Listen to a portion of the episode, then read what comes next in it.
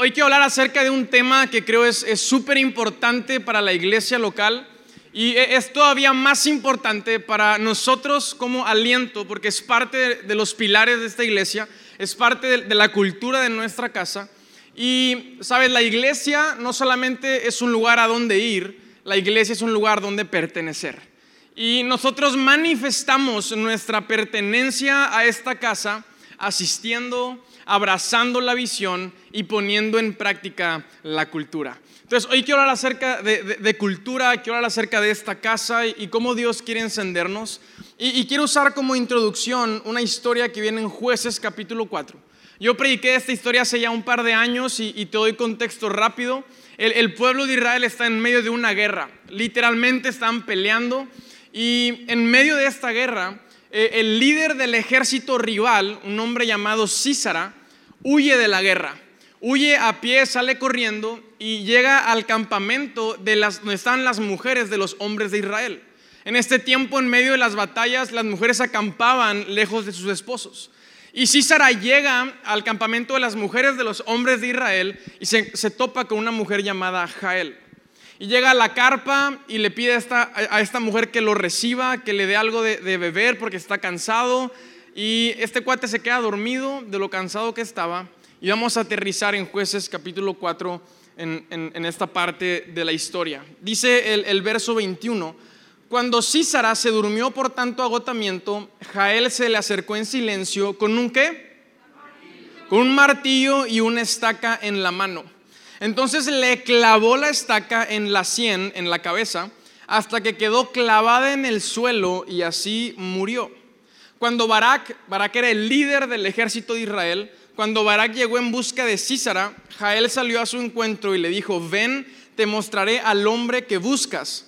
Entonces él entró en la carpa tras ella y allí encontró a Císara muerto, tendido en el suelo con la estaca atravesada en la sien. Di, qué duro, así, qué duro.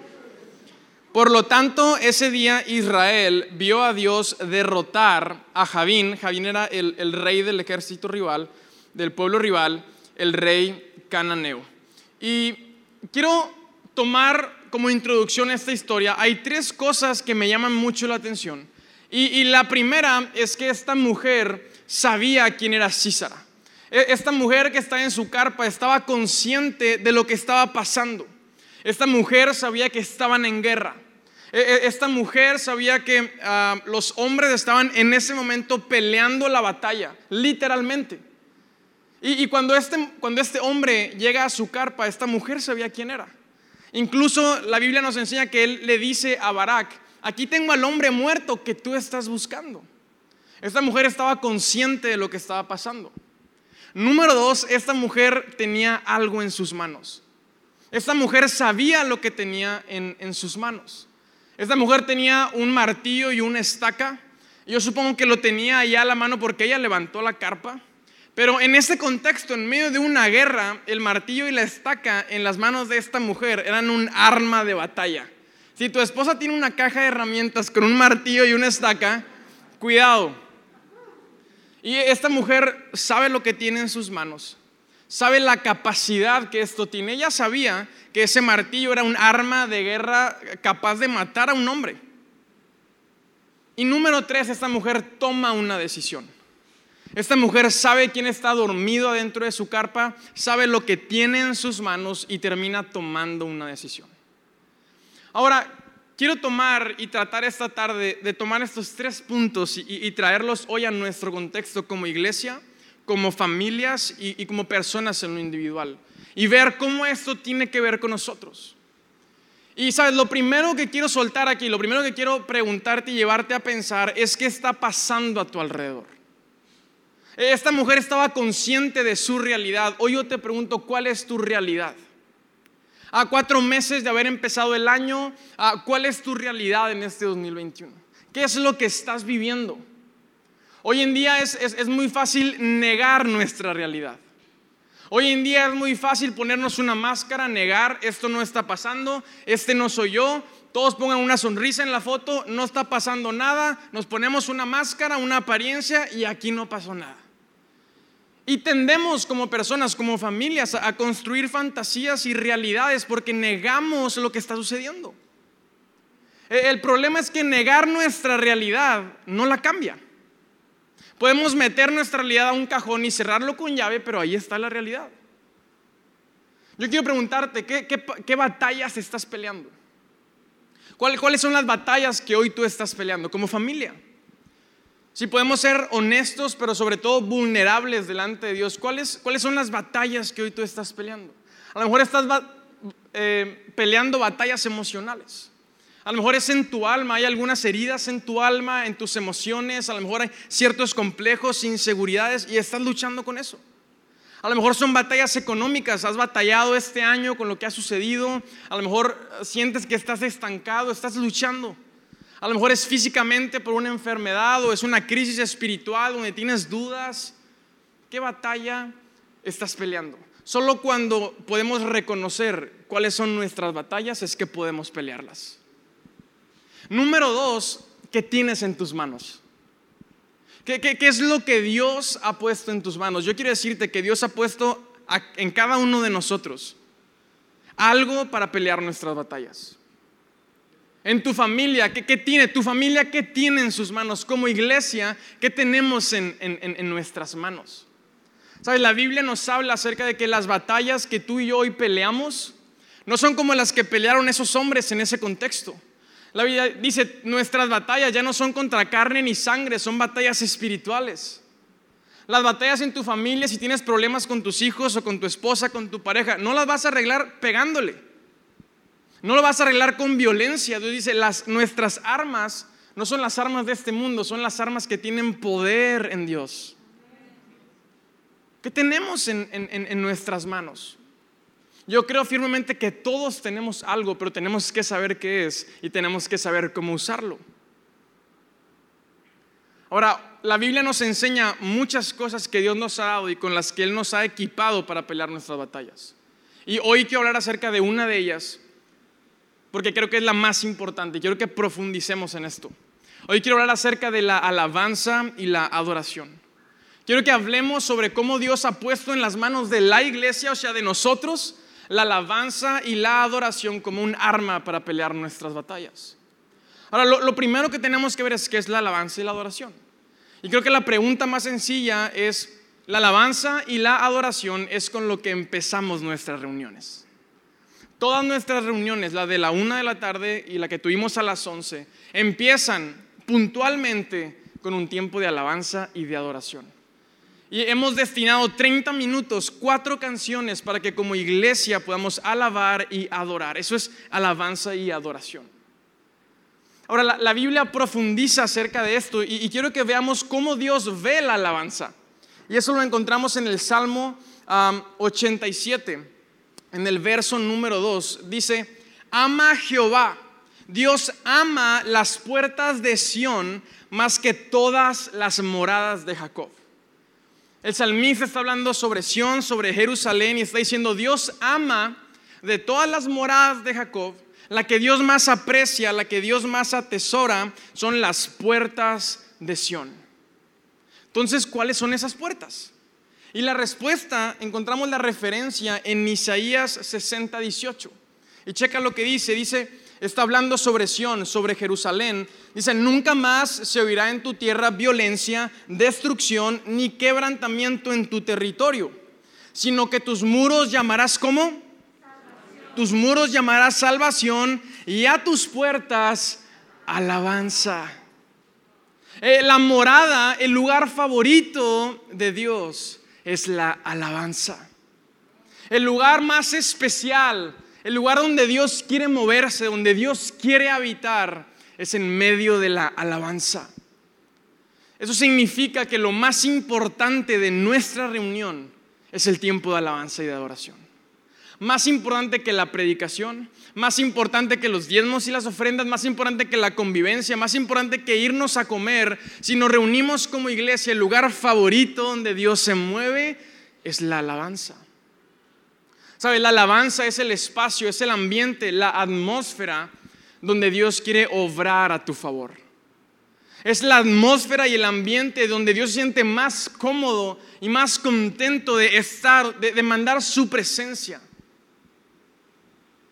Y Dios todavía va más allá y nos muestra cómo Él nos ha entregado la alabanza. No solamente como este es mi lugar favorito donde quiero visitarlos, sino es un arma para que peleen sus batallas. Y eso lo encontramos en Segunda de Crónicas. Está el pueblo de Israel otra vez en otra batalla, peleando una guerra. Y dice, después de consultar con el pueblo, el rey nombró cantores que caminaran delante del ejército, cantando a Dios y alabándolo por su santo esplendor. Esto es lo que cantaban. Den gracias a Dios, su fiel amor perdura para siempre. Cuando comenzaron a cantar y dar alabanzas, Dios hizo que los ejércitos de Amón, de Moab y del monte Seir comenzaran a luchar entre sí. ¿Sabes? Está el ejército de Israel, el pueblo de Dios, peleando una batalla. En el campo, una, una batalla de verdad. Fui a ver la, película de, de, Godzilla contra King Kong, malísima. Se hacen amigos al final. Lo único que quiere ver es sangre. Esta era una batalla de verdad. Y imagínate la primera línea del ejército. Soldados preparados para morir, la primera línea, la más sacrificada. Pero ¿qué es lo que el pueblo de Israel hace? Hay una línea más adelante. Ah, ah, hay una línea más adelante. ¿Y sabes a quién ponían ahí? A los que estaban destinados a cantar alabanzas. Me encanta lo que, están, lo que cantaban, porque no, no estaban pidiéndole cosas a Dios. No estaban pidiéndole la victoria a Dios. No estaban clamando por victoria, estaban dando alabanza. Gracias Dios porque tu amor perdura para siempre, dando. Encontramos el, el modelo bíblico de la alabanza. No venimos a pedirle a Dios en el tiempo de alabanza, venimos a darle. Dice que están caminando y están cantando y Dios obra a su favor. Tú puedes seguir leyendo. El ejército rival se confunde, empiezan a pelear entre, sí. Dice que al final no quedó ni un solo enemigo vivo. Todos murieron en ese campo de batalla. Dios obró a su favor. Sabes que en medio de la alabanza Dios quiere hacer milagros en tu vida. Dios quiere sanar tu cuerpo, Dios quiere sanar tu alma. Dios quiere restaurarte, quiere traerte a libertad, quiere perdonarte, quiere abrazarte. A veces pensamos, ¿por qué no me está yendo bien? ¿Por qué no logro salir adelante? ¿Por, qué voy a la iglesia pero nada cambia? ¿Estás adorando? ¿Estás alabando a Dios? Porque allí es donde las cosas cambian. Es que no estoy teniendo éxito, tengo una mala racha seguramente no estás alabando. Seguramente no hemos empezado a adorar como Dios nos manda. Dios ha puesto en las manos de la iglesia la alabanza y la adoración. Iglesia, tenemos que usarlo y tenemos que valorarlo. Ahora, una realidad a la que estamos expuestos y todos somos vulnerables a esto. Tú puedes decirme, yo en medio de la alabanza y en medio de la adoración, si puedo ser honesto, no siento nada. Yo, yo, yo en medio de la alabanza y en medio de la adoración, ni me dan ganas. Yo nada más veo que los demás están cantando y, qué ridículos se ven. Y a mí no me dan ganas de nada. Es una realidad. En medio de la alabanza me siento seco. Yo, siento que es un karaoke gigante este. es una realidad y quiero hablarte acerca de varias cosas que nos desconectan de la presencia de Dios. Hay varias cosas que desconectan nuestro espíritu del espíritu de Dios. Y el primero, y por donde tenemos que empezar, es el pecado. El pecado va a desconectarte de la presencia de Dios. Tú puedes venir a este lugar todos los domingos religiosamente. Si vivimos en pecado, si no nos arrepentimos, si no nos avergonzamos de nuestro pecado, si no hemos tomado la decisión de dejar de pecar, y eso ya es un hábito o una tendencia en nuestras vidas, el trono de tu corazón, ahí hay pecado. Y Dios es tan santo y tan justo que Él no comparte su trono con nadie más. El pecado nos descalifica de la presencia de Dios. Si tú hoy estás en este lugar y dices, esa es mi realidad, Dios quiere limpiar tus pecados. Pero tenemos que arrepentirnos, tenemos que decirle, Dios, quiero que tú recuperes el trono de mi corazón.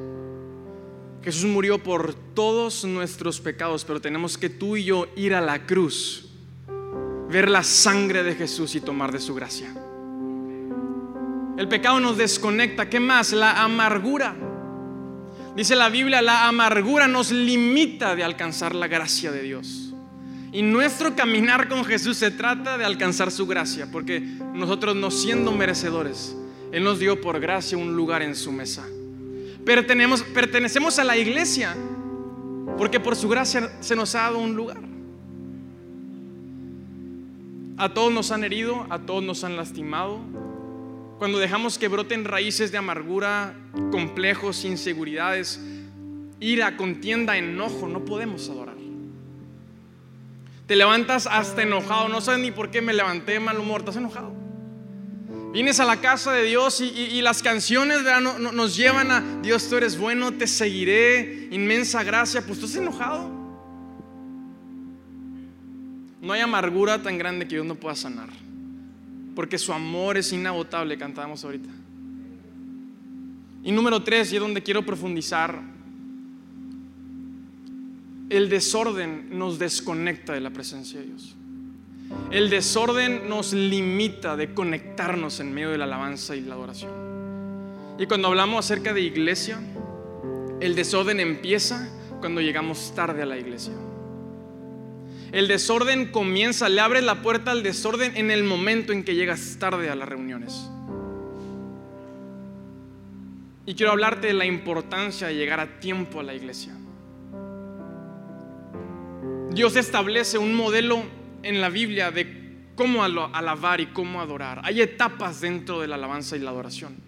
No me da tiempo de profundizar en, en todo esto, pero en el Antiguo Testamento Dios le revela impresionantemente detallado a su pueblo cómo iban a cuidar su presencia.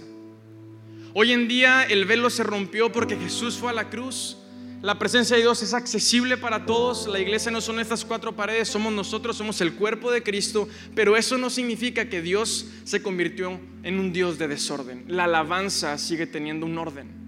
Porque todo lo que es creado por Dios tiene un orden y un propósito específico. Y la alabanza no es la excepción. Y la Biblia nos muestra cómo Dios le dice a su pueblo, hay tres etapas, están los atrios, está el lugar santo y está el lugar santísimo. ¿Eso cómo tiene que ver con nosotros aquí? El atrio representa nuestro cuerpo. Es la primera etapa de la alabanza y la adoración, nuestro cuerpo. La atmósfera que tú y yo creamos en lo individual y juntos como iglesia con nuestro cuerpo para alabar a Dios.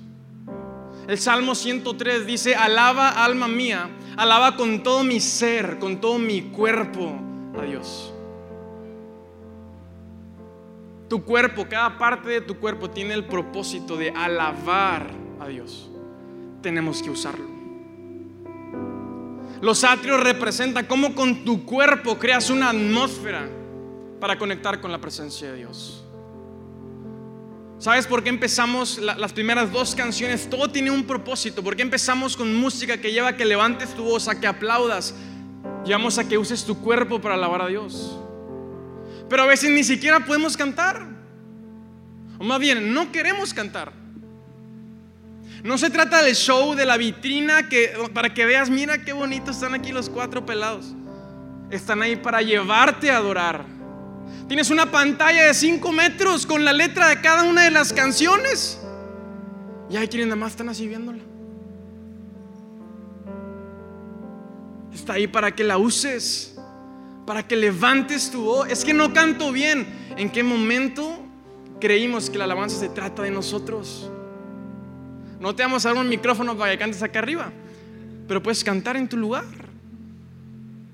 A una sola voz, dice la Biblia, Dios habita en medio de la alabanza de su iglesia. Canta, usa tu voz. Y no te limites nada más con tu boca. Tienes manos para aplaudir. Tienes manos para levantarlas. ¿De qué sirve estar adorando con las manos en la bolsa? Estás peleando tus batallas.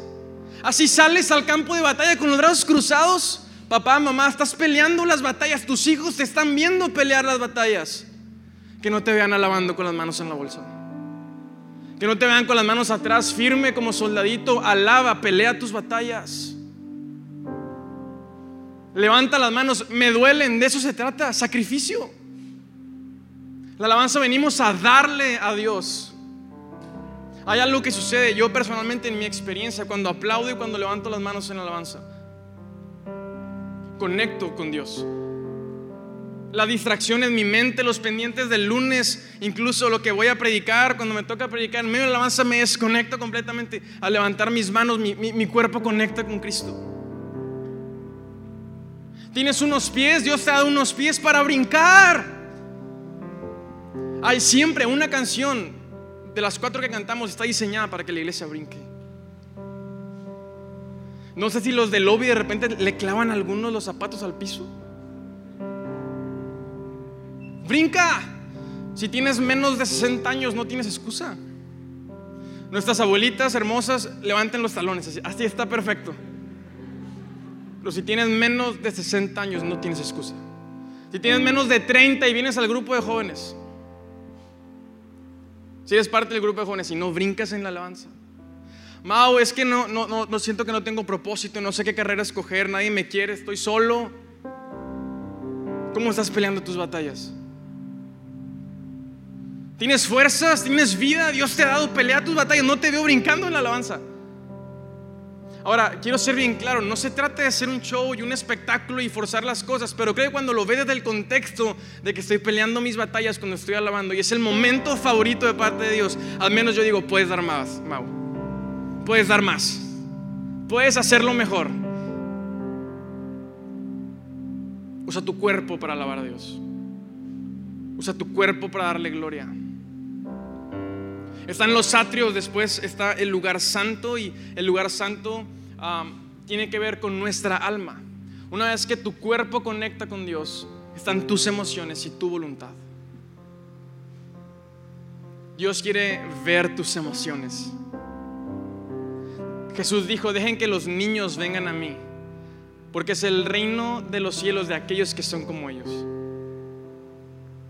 Si has visto un niño, los niños muestran sus emociones sin prejuicios. Si quieren gritar, van a gritar. Si quieren llorar, van a llorar. Si se van a reír, van a reír. Y sabes, un día tú y yo fuimos niños. Unos hace mucho. Pero todos un día fuimos niños y niñas. Lo que pasa es que la vida sucede, ¿no? Los años pasan y la vida te revuelca. Te lastiman y lastimas y, y te ofenden y y te sientes inseguro y te excluyen y, vas reprimiendo tus emociones y vas metiéndolas en un cajón y parece que hay gente que no tiene corazón. Dios quiere que vengas a su casa como un niño y una niña. Hombres, papás, señores, muéstrale tus emociones a Dios. Quítate el traje de macho aquí adentro. Quítate el, traje de, hombre fuerte, todo lo puedo en casa. En casa tienes que tomar un rol en ocasiones con tus hijos. Pero en la casa de tu padre, en la casa de Dios, sé como un niño delante de Él. Deja que Dios te abrace. Deja que Dios te conmueva. En la adoración a veces sentimos llorar, sentimos alegría. Deja que Dios conquiste tus emociones. Mujeres, ese traje de mujer súper empoderada de hoy en día, ese como una niña delante de Dios. Entrégale tus emociones. El lugar santísimo, la última etapa e, es donde conectamos, nuestro espíritu conecta con el Espíritu de Dios. Y, no hay nada que tú y yo podamos hacer para llegar al lugar santísimo. Depende completamente de Dios, porque es por su gracia y su misericordia que Él nos recibe y que Él visita su casa. Pero vamos construyendo como iglesia, vamos construyendo la alabanza y la adoración. Son etapas que empiezan a las 11 en punto de la mañana y a la 1 de la tarde. ¿Sabes lo que pasa cuando llegamos tarde a la iglesia? Cuando llegas en la tercera canción, cuando llegas en la última, cuando llegas en la bienvenida. La iglesia está construyendo la alabanza, está construyendo. Empezó con su cuerpo en los atrios, el, lugar santo, el lugar santísimo. Y el que llega tarde, pues dice nada más, me voy de volada, brinco. Me salto los escalones y disfruto de lo que se ha construido. Dios no funciona así. Porque Dios no es un Dios de desorden. Y te lo digo con todo mi amor y con todo mi cariño porque amo a la iglesia. Si vienes tarde a la reunión, si se te hizo tarde, espérate, vente a la siguiente reunión. No llegues tarde, porque no se trata de que ocupes una silla. Se trata de que se cumpla el propósito de por qué venimos. ¿Te das cuenta cómo no, no se trata de por qué no queremos que llegues tarde, sino la importancia de llegar a tiempo? Aquí vas a pelear tus batallas. Tenemos que ser ordenados. Pero a veces no es la cultura que tenemos, no es la cultura de la que venimos, entonces llego tarde. Y llego haciendo un escándalo en el lobby. Llego saludando, gritando los cuatro vientos que ya llegué. Empujo la silla cuando me siento, saco y checo el celular. No seas, por favor, de distracción para aquellos que están conectados en la presencia de Dios. Cultura, iglesia. La cultura de casa. Vamos al cine a ver una película de dos horas y ni te paras de tu asiento. Ni haces un ruido, te apagas, le quitas la pila al celular. Pero en la iglesia no estamos moviendo de lugar y voy al baño y, me suena el celular, híjole, perdón, es la llamada cultura de casa, iglesia, honremos la presencia de Dios. Cuando la iglesia dice Dios, sabemos que la alabanza es tu lugar favorito, honramos ese espacio, es santo, es solo para ti. ¿Cómo Dios va a resistirse a venir y obrar a nuestro favor? ¿Cómo Dios va a resistirse a venir y pelear nuestras batallas? Pero tenemos que ser una casa, ser una familia que semana a semana refleje Dios, honramos tu presencia. Dios es un Dios de orden. La alabanza y la adoración no se trata de ti, no se trata de venir así un escándalo. No se trata aquí de ser desordenado y, distraer a la gente. no se trata de nosotros, se trata de Jesús. Se trata de Jesús. Dios, nos ha entregado la alabanza para pelear nuestras batallas. Vimos que la mujer sabía que tenía en sus manos, hizo uso de ello y tomó una decisión. Y yo quiero cerrar mostrando qué pasa cuando la iglesia toma la decisión de alabar y de adorar. ¿Quieres saber? ¿Quieres saber qué pasa cuando tomamos la decisión de, de alabar? Quiero llevarte a Hechos capítulo 16. Las decisiones que tú y yo tomamos nos impactan a nosotros, a nuestras familias y a nuestros hijos. A lo mejor ni siquiera estás casado, no tienes pareja, pero un día te vas a dar cuenta que las decisiones que has tomado a la larga de tu vida impactan tus generaciones. Y siempre hay decisiones que tomar. Si tú crees que, que, no hay decisiones que tomar, no es que no las haya, es que alguien más las está tomando por ti. Hay que tener presente esto. Si no estamos tomando decisiones en nuestra vida, no es que no haya decisiones que tomar, es que alguien más las está tomando por nosotros. Si como padres no tomas decisiones que impactan a tus hijos, alguien más las va a tomar por ti. Alguien más va a pelear las batallas de tus hijos. Alguien más va, a pelear las batallas en tu matrimonio. Y si me preguntas a mí, yo quiero ser el que pelee las batallas en el día que nos casemos. Y yo quiero asegurarme de yo estar peleando las batallas de mis hijos.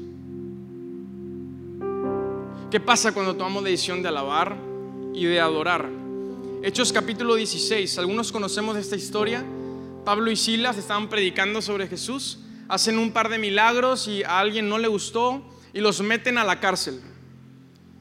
Los meten a la cárcel por predicar. Y arranca diciendo, alrededor de la medianoche Pablo y Silas estaban orando y qué? Vamos, más fuerte. ¿Y qué? Cantando himnos a Dios. Y los demás prisioneros escuchaban. O sea, no estaban murmurando, no le estaban contando secretos entre Pablo y Silas. Estaban cantando a voz audible en la cárcel. Que te escuche tu vecino, al que tienes al lado cuando estás adorando. Dice, de repente hubo un gran terremoto y la cárcel se sacudió hasta sus cimientos. Al instante todas las puertas se abrieron de golpe y a todos los prisioneros se les cayeron las cadenas. El carcelero se despertó y vio las puertas de par en par. Dio por sentado que los prisioneros habían escapado, por lo que se sacó su espada para matarse. Imagínate, el carcelero tenía a estos prisioneros a, su disposición, era su responsabilidad. De repente ve que ah, la, cárcel se abrió, las cadenas se cayeron. Este cuate dijo, es una vergüenza, me van a dar cuello, yo mismo me mato. Yo mismo me quito la vida. Pero Pablo le gritó, detente, no te mates, estamos todos aquí. Y quiero abrir un paréntesis rápido. ¿Qué me muestra esto? Se abrió la cárcel, se cayeron las cadenas, pero Pablo sabía y entendía, este no es nuestro tiempo. Este no es nuestro tiempo. si somos gandallas, si somos picudos, si somos aprovechados de la gente, estamos haciendo lo malo delante de los ojos de Dios. Oye, choqué en un estacionamiento, pero nadie lo vio. Tú dale fuga. Oye, estamos poniendo para la comida, pero nadie me pidió a mí. No, no digas nada, sordeate. No seamos picudos. Pablo sabía que no era su tiempo. Iglesia, prudencia. Seamos prudentes. Hay cosas que sentimos que no necesitamos expresar. Hay cosas que sabemos que no es necesario que las digamos. Seamos prudentes. Y continúa, dice, el carcelero pidió una luz y corrió al calabozo y cayó temblando ante Pablo y Silas. Después los sacó y les preguntó, señores, ¿qué debo hacer para ser salvo?